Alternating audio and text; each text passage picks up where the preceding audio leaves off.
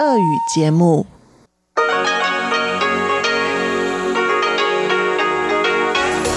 В эфире Международное радио Тайваня.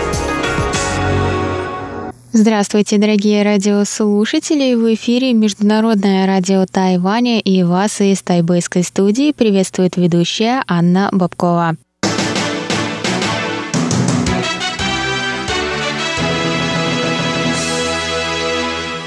Сегодня среда, 27 ноября, и мы начинаем наше ежедневное вещание с выпуска новостей сегодняшнего дня, а затем для вас, как всегда, прозвучат тематические передачи «Среды», «Китаеведение. Устная история» с Владимиром Малявиным, «Новости экономики» с Андреем Солодовым и повтор передачи прошлой недели «Звуки города» с Валерией Гемрановой и Иваном Юмином. Я вам также напоминаю, что мы продолжим в зимнем сезоне вещать на частотах 9590 кГц с 14 до 15 UTC и 5900 кГц с 17 до 17.30 UTC. И вы также можете заходить на наш сайт и слушать там любые передачи в любое удобное время по адресу russ собака rti.org.tw.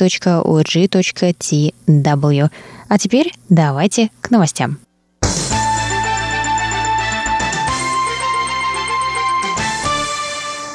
Тайвань занимает второе место в Азии и пятнадцатое в мире по частоте заболеваемости раком легких. Заболеваемость раком легких среди тайваньских женщин находится на восьмом месте в мире.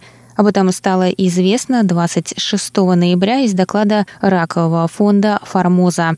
Согласно данным Всемирной организации здравоохранения, в 2018 году рак легких был самым распространенным онкологическим заболеванием в мире 22,5 заболевших на 100 тысяч человек. На Тайване эта же статистика достигает 36 человек на 100 тысяч, а в Азии на первом месте перед Тайванем стоит Северная Корея – 36,2 человека на 100 тысяч. Более 10 тысяч человек умирают от рака легких на Тайване ежегодно. Глава фонда Цай Ли Дюань рассказала, что заболевание часто не проявляет симптомов до последних стадий, из-за чего вероятность выживания очень низкая. Лечение от рака легких также является самым дорогостоящим среди других, добавила Цай. В последние 10 лет случаи заболевания раком легких на Тайване участились на 30% среди мужчин и почти на 50% среди женщин.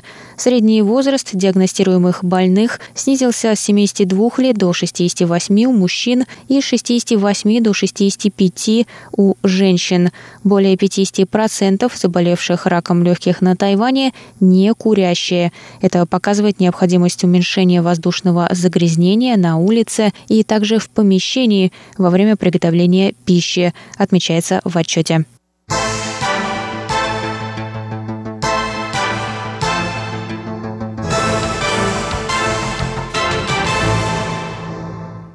На парковке международного аэропорта Тауюань начнут в 2020 году тестировать беспилотные шаттлы, которые будут доставлять водителей к их автомобилям при предъявлении ими водительского удостоверения. Пресс-секретарь аэропорта Ли Деньго рассказал 26 ноября об усилиях по превращению аэропорта в умный объект инфраструктуры. Среди уже введенных в работу аэропорта умных технологий Ли назвал автоматы саморегистрации на рейс, стойки для самостоятельной сдачи багажа и систему автоматического паспортного контроля e-Gate.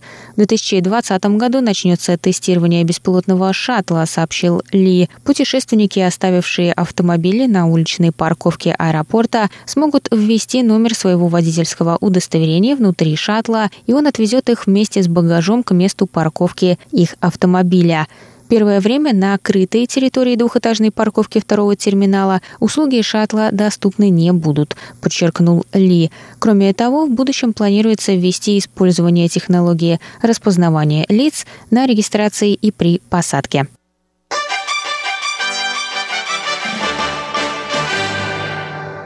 Президент Китайской республики Цай Инвэнь встретилась 27 ноября с командующим Организацией американских ветеранов «Американский легион» Джеймсом Оксфордом. Президент поблагодарила организацию за поддержку Тайваня и выразила надежду на расширение обменов между Тайванем и США в сфере дел ветеранов.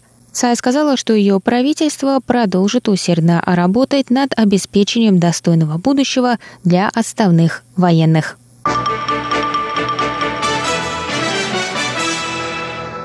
Делегация законодателей из США и Италии прибыла на Тайвань. В своем выступлении на пресс-конференции в Министерстве иностранных дел 26 ноября они в свете событий в Гонконге призвали Тайвань защищать демократию. Представитель США Билл Флорес сказал, «Демократия – это большая ценность, и мы должны стоять на ее защите против дезинформационных кампаний и фальшивых новостей. Флорес отметил рост этой угрозы в преддверии выборов по всему миру, в том числе в Гонконге. Он высказал предположение, что Тайвань, вероятно, также испытает на себе подобное вмешательство перед президентскими выборами в январе. Бывший министр сельского хозяйства Италии, сенатор Джан Марко Чинтинайо, выразил озабоченность в связи с сложившейся ситуацией от лица своей делегации. Он сказал, Тайвань проведет президентские выборы через несколько месяцев. Мы надеемся, что все свободы и демократия будут соблюдены. Он добавил, что Тайвань не должен быть исключен из деятельности международных организаций. Он отметил важность участия Тайваня в решении вопросов здравоохранения и изменения климата.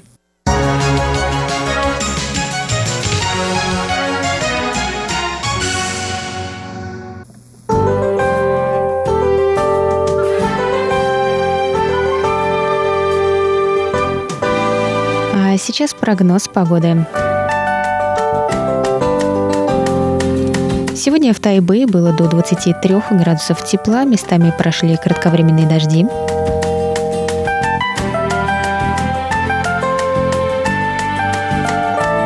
Завтра в Тайбе до 19 градусов тепла, также возможны дожди.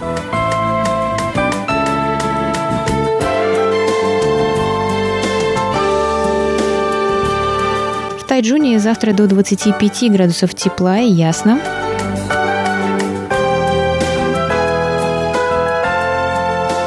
А на юге острова в городе Гаусюни до 27 градусов тепла, солнечно с переменной облачностью.